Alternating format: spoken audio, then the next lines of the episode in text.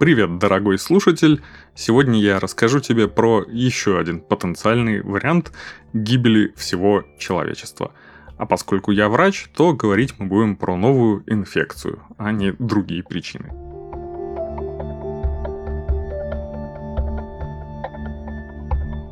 Помнишь ли ты, как в конце 2019 года начиналась пандемия – все такие, о, да ну что за фигня, в Китае вечно какие-то новые инфекции. Сколько можно уже, Пф, наплевать вообще.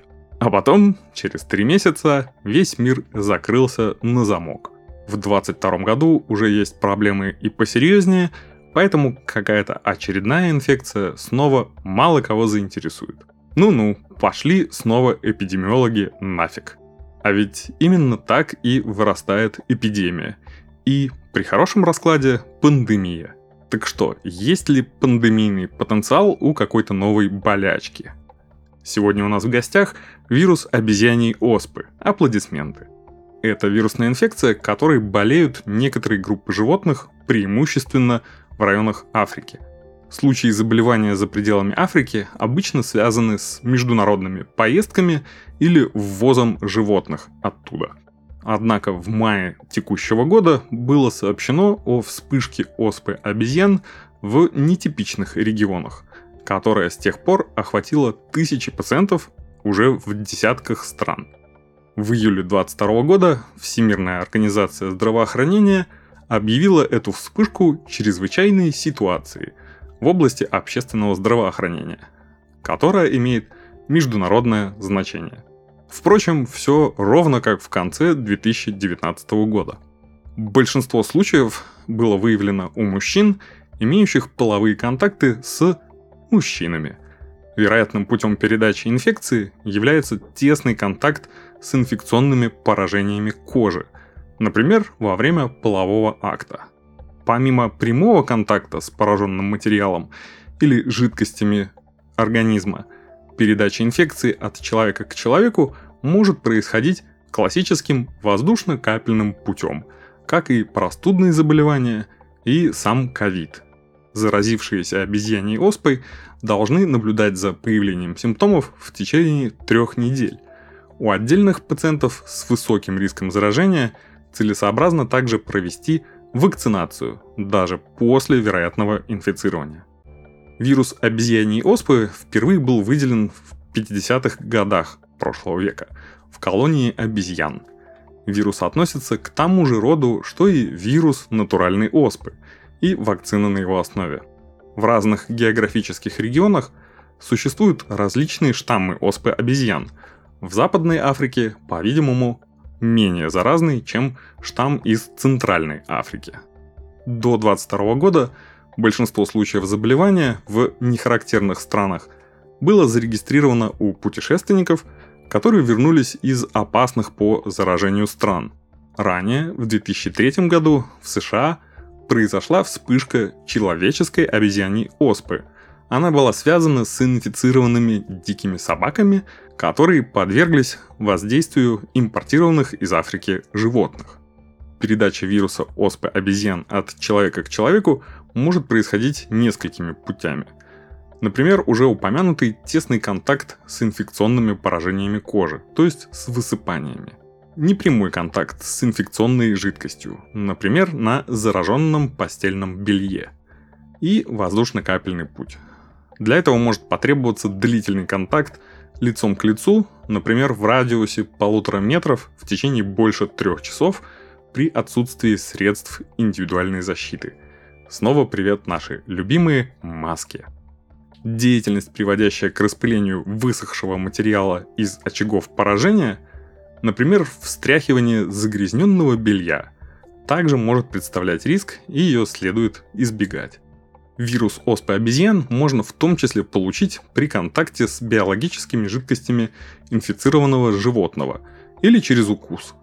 Обезьяны и люди являются случайными хозяевами. Резервуаром же вируса, скорее всего, являются некоторые грызуны – Инкубационный период у пациентов с обезьяньей оспой от момента заражения до первых симптомов составляет от 5 до 13 дней, А во время нынешней вспышки инфекции инкубационный период составляет обычно от 7 до 10 дней.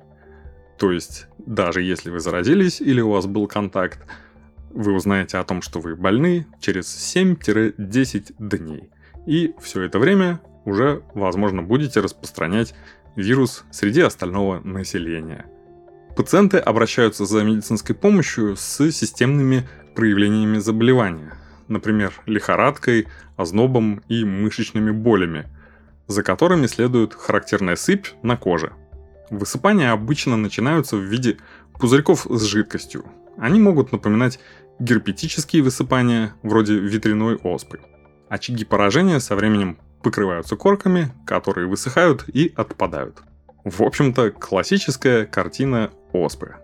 Во время нынешней вспышки заболевания обезьяньей оспой у некоторых пациентов наблюдались поражение гениталий, прямые кишки и полость рта, без системных проявлений вроде лихорадки. Диагноз обезьяньей оспы предполагается у людей с типичной сыпью, с общими проявлениями и, что самое важное, у которых есть эпидемиологические факторы риска, то есть контакт с зараженными животными или зараженными людьми или после путешествия по странам с высоким риском. Больше пересечений с ковидом, давайте еще больше. Даст ли нам имеющийся опыт больше здравомыслия и ответственности перед новой инфекцией? Ну, время покажет. У большинства пациентов с обезьяньей оспой болезнь протекает в легкой форме, и человек выздоравливает без медицинского вмешательства. В иных случаях обычно развивается характерная сыпь, но по внешнему виду она может быть похожа и на некоторые другие вирусные инфекции. Например, инфекцию простого герпеса или опоясывающего лишая. Если у человека есть подтвержденный контакт с больным обезьяньей оспой, то ему следует наблюдать за симптомами в течение 21 дня. Контактные лица, у которых инфекция остается бессимптомной, могут продолжать заниматься повседневной деятельностью, а при появлении симптомов они должны немедленно самоизолироваться и обратиться в органы здравоохранения. А теперь к хорошим новостям. Инфекция еще не закрыла весь мир на локдаун, а против нее уже есть вакцина. Впрочем, плохая новость заключается в том, что вакцина уже в дефиците. Но и это еще не все. Казалось бы, какая проблема? Ну, оспа и оспа. Ладно, хорошо. Распространяется, да, легко. Какая-то обезьяне, что-то из Африки. Вроде бы нет каких-то опасных тегов самый опасный тег и глобально самая плохая новость про этот какой-то там очередной вирус звучит так. Некоторое время назад было такое заболевание под названием натуральная оспа. Эта штука выкосила десятки миллионов людей по всему свету. Потом именно на оспе была придумана вакцинация, которая изначально называлась вариоляция, именно по названию оспы вариола. Проблема с нынешней обезьяньей оспой заключается в том, что все вирусы достаточно хорошо мутируют.